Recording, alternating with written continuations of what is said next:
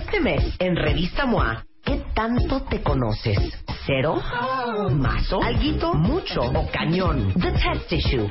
382 preguntas para que sepas cómo andas en fidelidad, inteligencia, neurosis, memoria, celos, liderazgo, salud, chamba, lana, la cama, fuerza, amor y mucho más. 136 páginas retacadas de preguntas, información e ideas para que te conozcas mejor.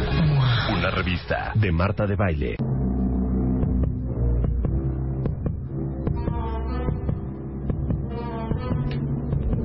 Ahora sí, a las 10.42 de la mañana está con nosotros el doctor Manlio Fabio Bella, ¿verdad? Manlio Fabio Márquez, que es nuestro cardiólogo y especialista en arritmias. Es miembro de la Sociedad Interamericana de Cardiología y coordinador de la Alianza contra la Muerte Súbita Cardíaca. Y precisamente hoy vamos a hablar de la mu- muerte súbita. Así ¿Estamos es, de acuerdo? exactamente. Traes tres enfermedades como que muy raras, que no dan síntomas cuentavientes.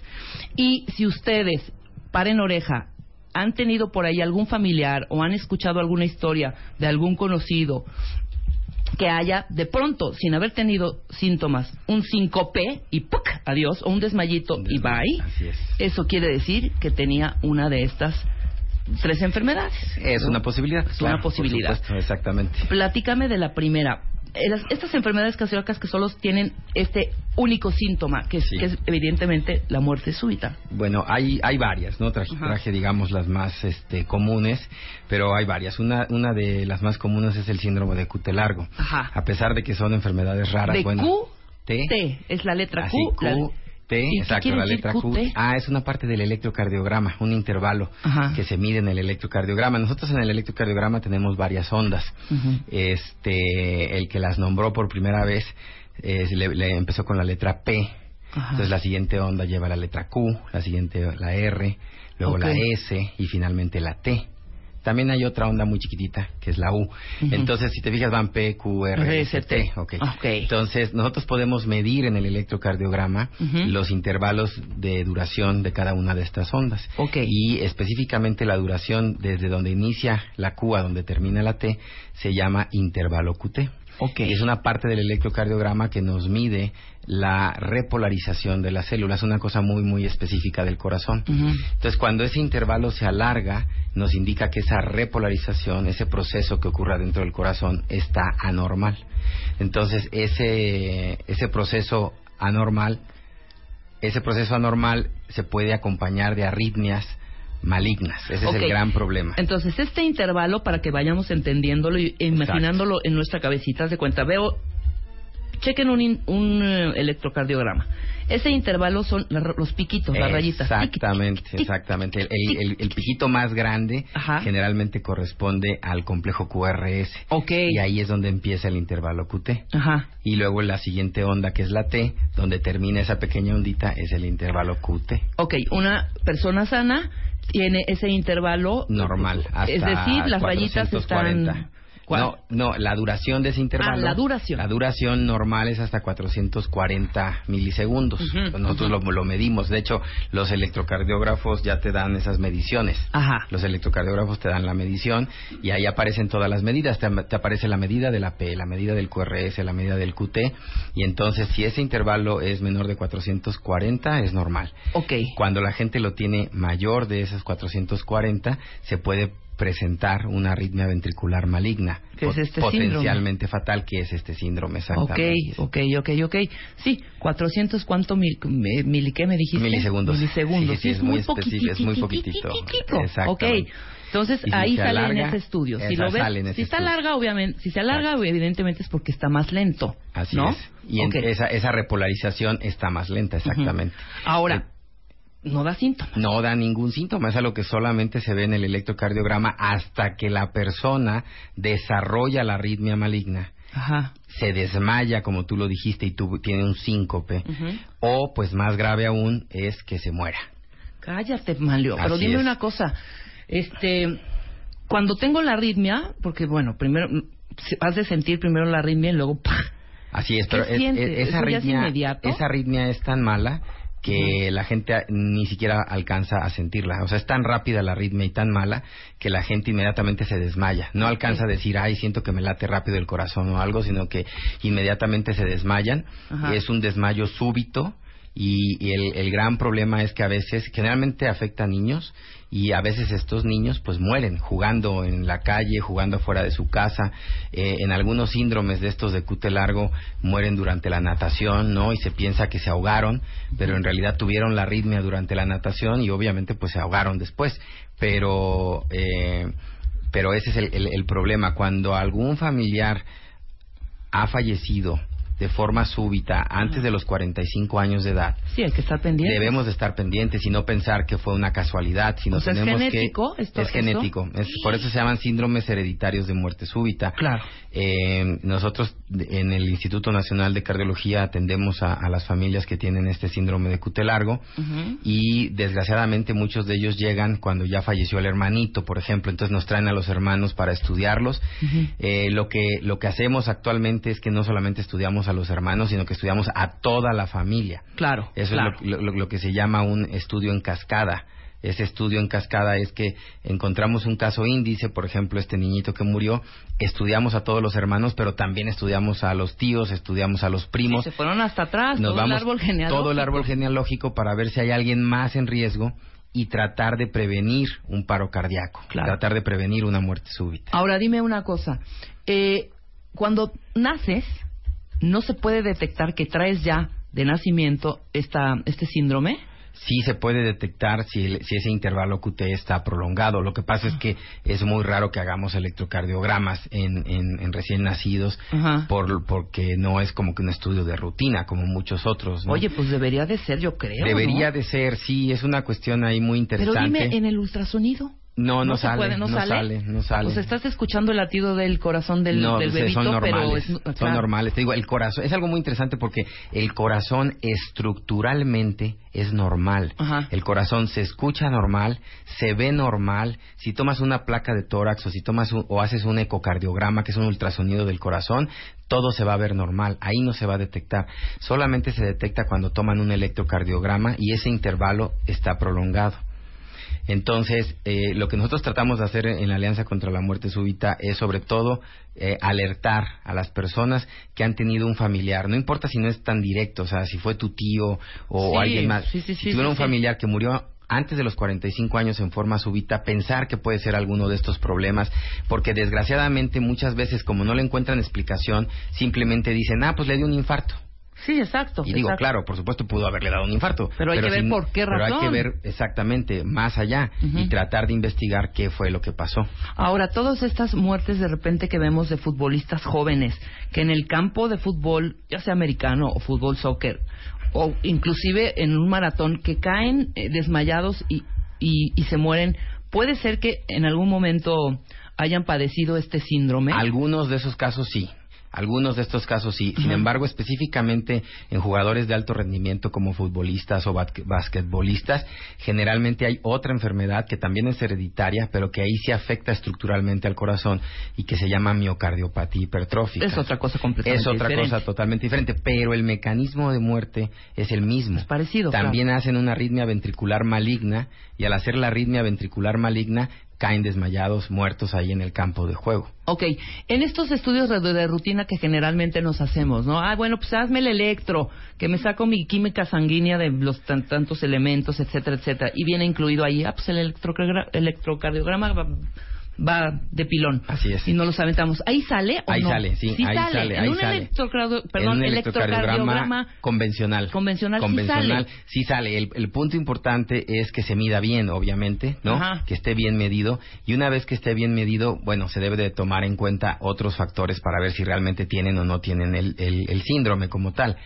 Eh, pero el punto importante es que si te toman un electrocardiograma convencional y ese intervalo está prolongado, sí tienes que acudir a revisión con el cardiólogo porque resulta ser que hay algunos medicamentos que usamos comúnmente para infecciones que te pueden todavía alargar más ese intervalo QT. Exactamente. No, pues sí está cañón. Entonces tú tienes que saberlo Claro. ¿Por qué? Porque si no lo sabes y te dan ese medicamento, por ejemplo, un antibiótico de tipo macrólido, que es un específico antibiótico específico, te dan ese medicamento y se te alarga más el QT, pues resulta que ahí sí, si a ti nunca te había pasado nada, en ese momento te puede dar la taquicardia Sí, maligna. totalmente. Clau. La Entonces- taquicardia maligna, ya no le digas así, qué miedo.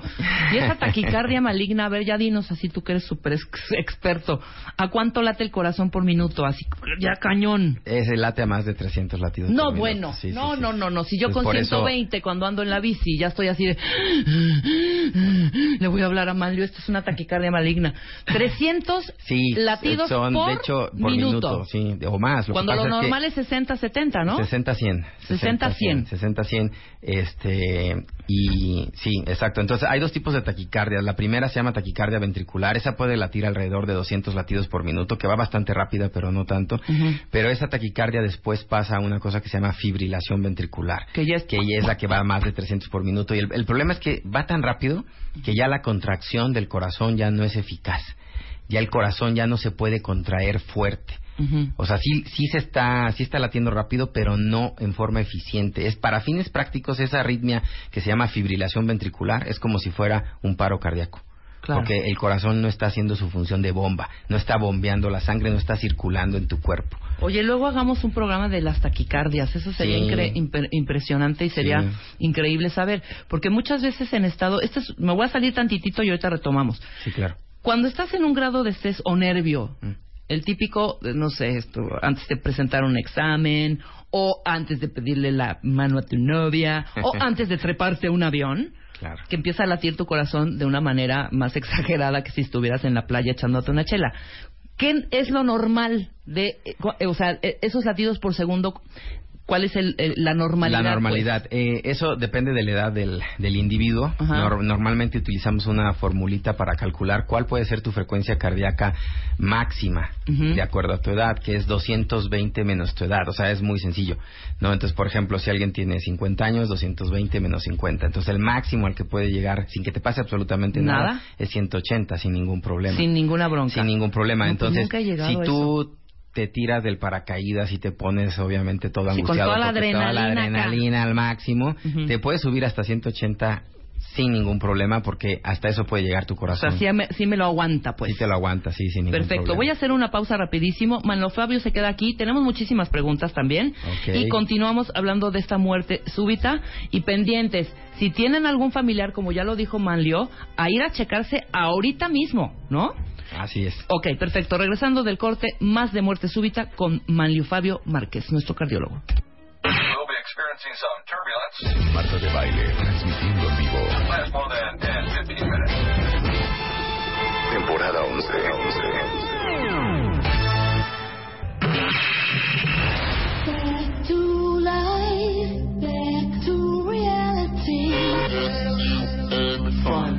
Estamos al aire. Onceava temporada.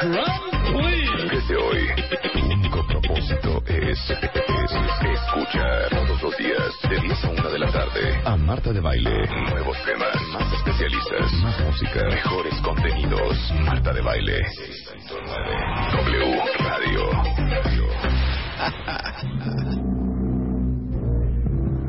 Ay, manito.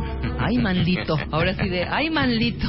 Ay, estamos miedo, de ay, regreso en. W Radio. Con, ah, son las 11 con 6 de la mañana y estamos hablando con el doctor cardiólogo Manlio Fabio Márquez de estas enfermedades cardíacas que no dan ni un solo síntoma y que de pronto riájatelas. Súbitamente uno cae muerto. Así es. Hay eh, muchísimas preguntas. Luisa, adelante. Me gustaría escuchar algunas de los cuentamientos para que las responda Manlio. Sí, eh, como que la gente podría pensar que es una cosa muy rara, pero no hay muchas personas que dicen que tienen familiares que murieron así. Dice, eh, la bebé de un amigo, dice Areli, murió de muerte súbita a los 15 días de nacida. ¿Tendrían que hacerle estudios a su hermano mayor? Sí, sería altamente recomendable. ok. Luego Iván dice, yo tengo una arritmia, me la detectaron hace 14 años, ¿debo preocuparme? Eh, no habitualmente porque esas arritmias que se detectan esporádicamente generalmente son solamente lo que llamamos latidos adelantados del corazón o extrasístoles y, y son benignas, ¿no? A menos que le hayan detectado una taquicardia como tal, que esa sí es totalmente O diferente. sea, esas chiquititas que de repente uno está normal. Porque a mí me ha pasado, hijo, que de repente oigo. O sea, bueno, no, Ándale. siento así como... Sí, sientes, sí. ¿Sabes qué tengo que hacer? De verdad, a mí me vale. Como que siento hasta que como que se para o no sé. Sí. Me, me sí. doy un trancazo, ¿eh? Así, ¡pum! Bueno, no hay que, no, no, no hay que exagerar, no hay que exagerar. O ¿saben qué? O toso. Bueno, lo que pasa es que se difundió el, el- el mito este de, de la tos, ¿no? Para prevenir el, el- infarto o que se Ajá. te parara el corazón. No, en realidad lo que sucede, eh, lo que me estás mencionando es muy típico. Estos, estos latidos adelantados del corazón que se llaman extrasístoles, justamente como se adelantan, entonces la gente siente un pequeño vuelco del corazón, siente Sí. que se le voltea el corazón por dentro y luego hay una pequeña pausita. Después Ajá, de eso, como tuc. una pequeña pausita. Entonces la gente puede sentir el vuelco o puede sentir la pausa o puede sentir las dos cosas y esos son la mayor parte de las veces son benignos obviamente sí vale la pena checarse y hacerse un electrocardiograma Ah, no, pues yo voy a ir pero porque a mí me pa- no muy seguido, me pero pasa cada sí. domingo es San Juan, pero de todos sí, modos. sí sí sí más vale Ok, ¿alguna otra pregunta? Sí, Muchas, hay, muchas. hay dos que, mira, dicen, eh, tener, es una duda de si otras enfermedades te pueden predisponer a eso. Una es síncope vasovagal y otra es eh, coartación de aorta. Ah, no, la, la, el síncope vasovagal es algo muy común, es la famosa disautonomía benigna y eh, rara vez se asocia con un problema más grave. Lo que sí es muy importante es distinguir el verdadero síncope vasovagal que ocurre con lo que nosotros llamamos pródromos, es decir, la gente siente algo antes del desmayo, con el síncope súbito, o sea, cuando el síncope ocurre de manera súbita y la gente tiene un traumatismo craneoencefálico, es decir, se golpean la cabeza, se golpean la cara, eso sí los tenemos que estudiar, ¿no? Porque Ok. pudiera no ser síncope vasovagal. Y la coartación de aorta, al igual que otras enfermedades que afecten al corazón, pueden tener otro tipo de arritmias, no estas necesariamente. Ok, y finalmente dice bien acá, mi hija de 11 años, de hecho hay muchas personas que dicen que tienen soplos funcionales, que no han tenido complicaciones, pero quieren saber si tienen que hacerse algún estudio o estar prevenidos. Mm. No, normalmente si el soplo es funcional no hay ningún problema. Ok. Ok, a ver, del síndrome este, el primero que dijimos, del QT largo, ¿cuál es el diagnóstico, Manlio? El diagnóstico es con un electrocardiograma donde se mida bien este intervalo QT. Este intervalo QT se tiene que corregir por la frecuencia cardíaca. Habitualmente ya todos los electrocardiógrafos automáticos te dan esa medición y esa medición no debe de pasar de 440 milisegundos. Ahora, el hecho de que pase de 440 milisegundos tampoco quiere decir en forma automática que tengas el problema. Claro. Eso se tiene que ver con el cardiólogo. Pero sí, definitivamente, si alguien tiene más de 440 milisegundos, es conveniente ir a que lo revise un cardiólogo. cardiólogo, que te revisen, Así etcétera, es, etcétera. así ¿Se es. cura? Eh, no, pero sí se puede Sí, controlar. controla. Hay dos cosas muy importantes para estos síndromes hereditarios de muerte súbita, para Ajá. todos. Nosotros podemos poner un equipo que es una especie de marcapasos muy sofisticado que se llama desfibrilador automático y este desfibrilador se inserta como un marcapasos y lleva un cable que está monitoreando todo el tiempo la actividad eléctrica del corazón. Mira, justo dice Araceli Ursúa, mi papá tiene un desfibrilador conectado al corazón para disminuir la arritmia que padece. Exacto, no Sí, disminuye la arritmia, o sea, no disminuye la arritmia, pero si le da la arritmia ventricular maligna, el aparato la la revierte. O Eso sea, es lo importante sí- del desfibrilador. sí detiene. Sí detiene la arritmia, definitivamente. Perfecto. Entonces, si alguien cae eh, desmayado por, un- por esta arritmia maligna, el desfibrilador le salva la vida. Ah, ok. Así tal cual. Es como si fuera el choque eléctrico que ven ustedes en las películas, Sí, sí, sí. pero por dentro. Claro. Pero por dentro. Exactamente. Exactamente. Pero te tienen que abrir cirugías en este. Es una cirugía, no, no quiero decir menor, porque sí estamos entrando adentro del corazón, pero es una cirugía pequeña, ¿sí? Donde se coloca como si fuera un marcapasos. Parecido a como si fuera un marcapasos. Ok, perfecto. Vamos con el segundo. Son tres cuentavientes, así que sigan parando oreja. Síndrome de Brugada. ¿Qué es esto? Bueno, ese es uno, digamos, más o menos de conocimiento reciente. Apenas en 1992 los Ujú. hermanos Brugada describieron una asociación de un patrón electrocardiográfico característico con la presencia de muerte súbita en la familia o personas que habían tenido un paro cardíaco y fueron resucitados de ese paro cardíaco. Eh, este es, un- es diferente eh, el mecanismo de acción respecto al síndrome de QT largo y, eh, y tiene otro tratamiento desde el punto de vista farmacológico.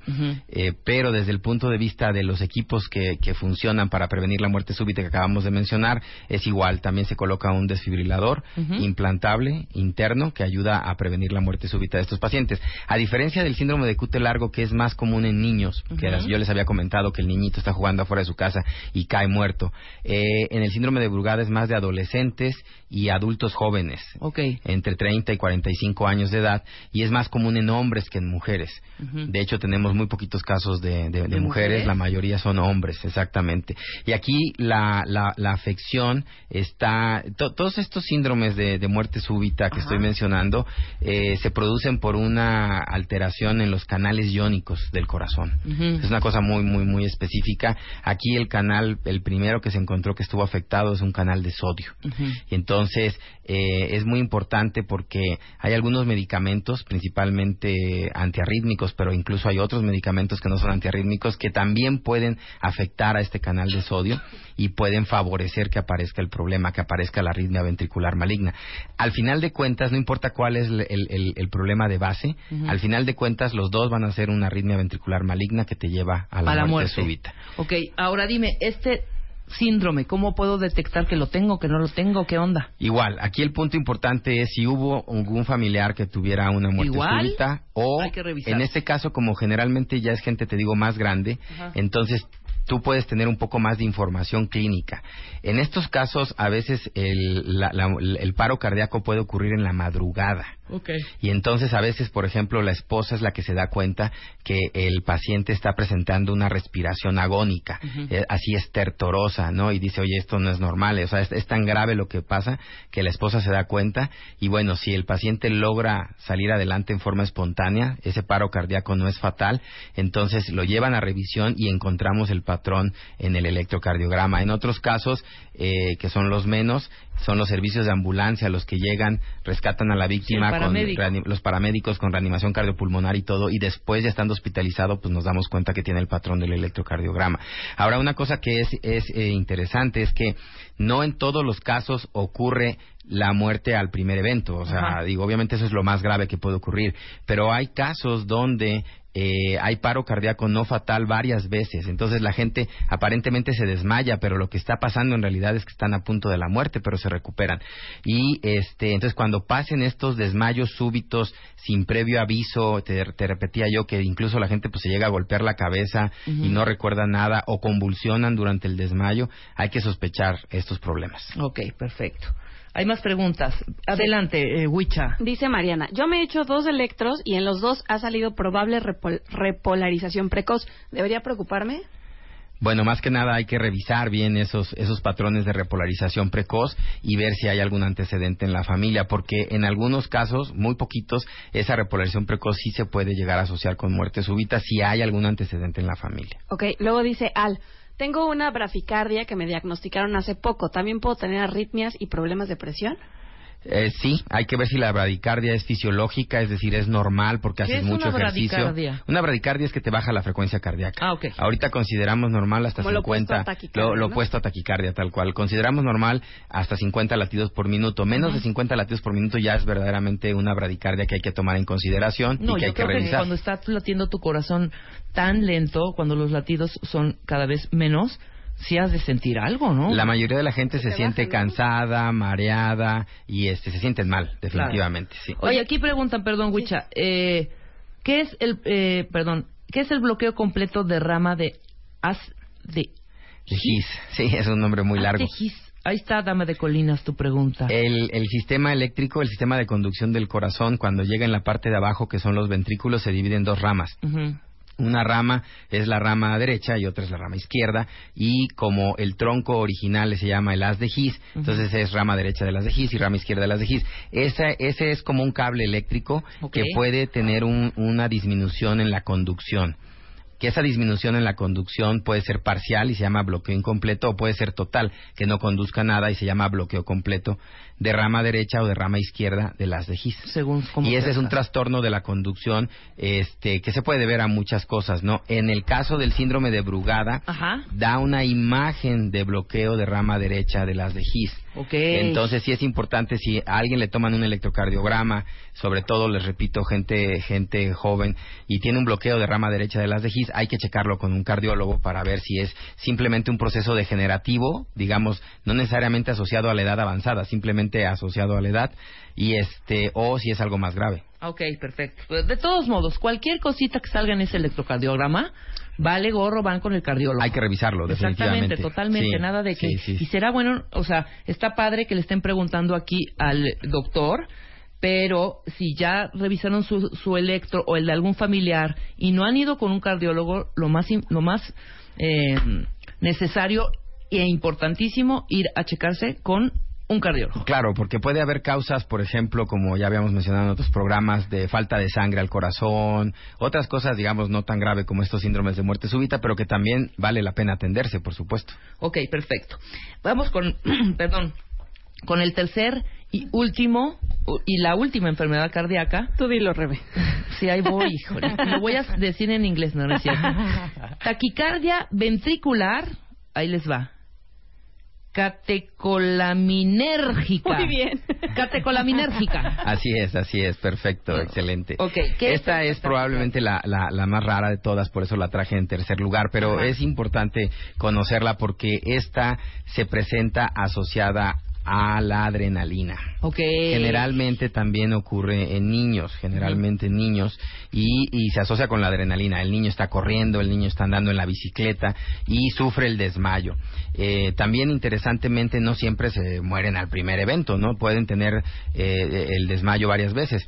Eh, a mí me presentaron un caso donde la, la, la niña se caía de la bicicleta y la, y la gente, bueno, los papás pensaban que era porque no sabía andar en bicicleta. Y en realidad lo que estaba pasando es que la niña se desmayaba estando en la bicicleta, aumentaba su adrenalina con el ejercicio, le daba la taquicardia ventricular y caía desmayada, pero se recuperaba, o sea, era un paro cardíaco no fatal y se recuperó tres, cuatro veces hasta que alguien dijo, alguien la vio no y dijo esto no es normal lo que le está pasando, la llevaron a, a los doctores, le hicieron una prueba de esfuerzo, por eso es que es muy importante la prueba de esfuerzo también en los niños en estos casos y ahí se desarrolló la taquicardia ventricular, por eso las pruebas de esfuerzo se hacen en ambientes controlados, es Sí, decir, claro. se hace en un lugar donde hay un médico, un carro de paro y todo, porque si llegan a provocarse alguna de estas arritmias malignas, pues se pueda revertir inmediatamente. Exactamente.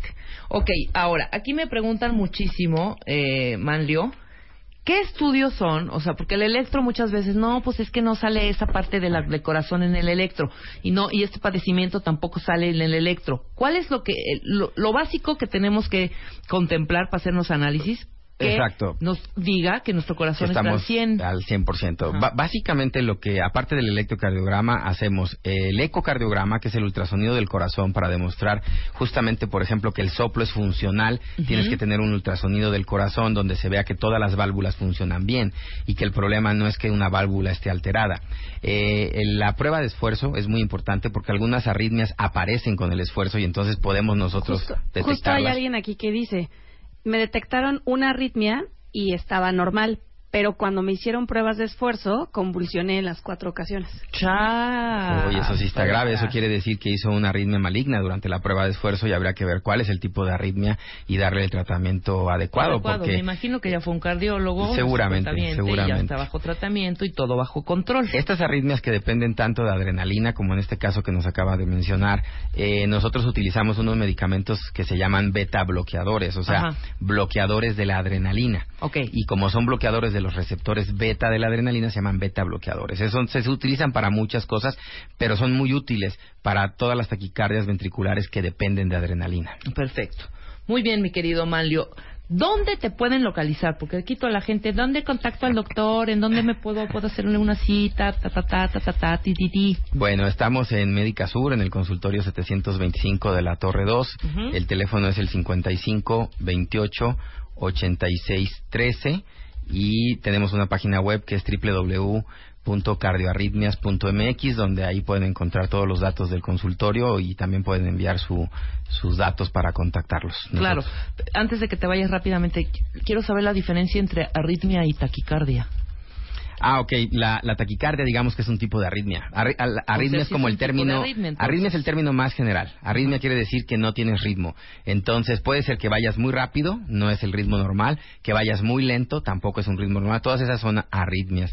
Y dentro de las arritmias tenemos las taquicardias que van muy rápidas, las bradicardias que van muy lentas. Ok, entonces ese es tu siguiente tema. Ok, perfecto. Sí, Vamos a claro, hablar por de las- supuesto. de las arritmias, cuáles son benignas, cuáles sí hay que este, tener mucho cuidado, cuáles hay que estar, cuáles son genéticas, También. cuáles no, Sí. ¿no? Sí, Estaría de acuerdo. Muy bien. Muy bien, mi querido Manlio. Yo te agradezco mucho que hayas estado acá. A la gente le gustó mucho el tema y más que pues, no sabían que este muchos de estos síntoma- síndromes y más cuando tienes algún familiar o alguien cercano que dices, uy, no, pues un infarto y ya no haces más nada. Así es, ¿sabes? exactamente. Lo mejor es checarse, Así ¿no? es. Y más que ahorita que dijiste que generalmente Y- y son... nada más para, para, para terminar y antes de despedirme, nada más quisiera decir rápidamente que existe en la actualidad la posibilidad en México de realizar estudios genéticos moleculares. Ya hay varias compañías que lo están haciendo para estos síndromes hereditarios de muerte súbita. Eso es muy importante porque antes esto solamente estaba disponible en Estados Unidos. Ahora ya lo tenemos también en México y a través de varias compañías. Perfecto, Manlio. Te agradezco muchísimo. Vete a preparar tu tema, ándale, no seas así. Nos Nosotros vemos, hacemos bye. una pausa, cuentavientes. Antes de esto, antes de la pausa, a ver, díganme, cuentavientes, otra vez, a parar oreja. ¿Cuántos de ustedes duermen bien? Huicha, ¿duermes bien? Chapo, ¿duermes bien? Luz, Memo, ¿duermen bien? O sea, si tienen problemas para dormir, se considera una enfermedad según el Instituto de Medicina del Sueño. No dormir bien, chequen esto, hace que tengan cambios repentinos de humor. Una noche sin dormir afecta directamente a la memoria y reduce la capacidad de asimilar conocimientos en casi un 40%. ¿Ya ves, ¿Eh, Huicha? Luz? ¿Ya ves, ¿Ya ves, Huicha? Ok, por eso es importantísimo, eh, cuentavientes, dormir, descansar bien para que el sueño sea reparador. Para eso es básico un buen colchón. Ay, amo, amo, amo esta marca.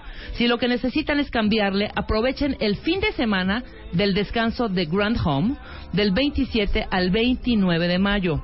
Hay hasta 40% de descuento en pago de contado y 35% de descuento más meses sin intereses en todos los modelos y tamaños de colchones. Fin de semana del descanso de Grand Home. Tienen 12 tiendas en la Ciudad de México y en el área metropolitana. Si quieren tener más información, entren a su página. Es www.grandhome.com.mx. En Facebook están como en eh, facebook.com diagonal Grand Home Muebles o llamen al 56 83 25 37. Fin de semana del descanso de Grand Home. Hacemos una pausa y regresamos.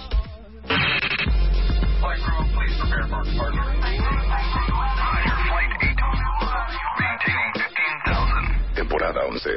Este mes, en Revista MOA, ¿qué tanto te conoces? ¿Cero? ¿Mazo? ¿Alguito? ¿Mucho? ¿O cañón? The Test Issue. 382 preguntas para que sepas cómo andas en fidelidad, inteligencia, neurosis, memoria, celos, liderazgo, salud, chamba, lana, la cama, fuerza, amor y mucho más. 136 páginas retacadas de preguntas, información e ideas para que te conozcas mejor. Una revista de Marta de Baile.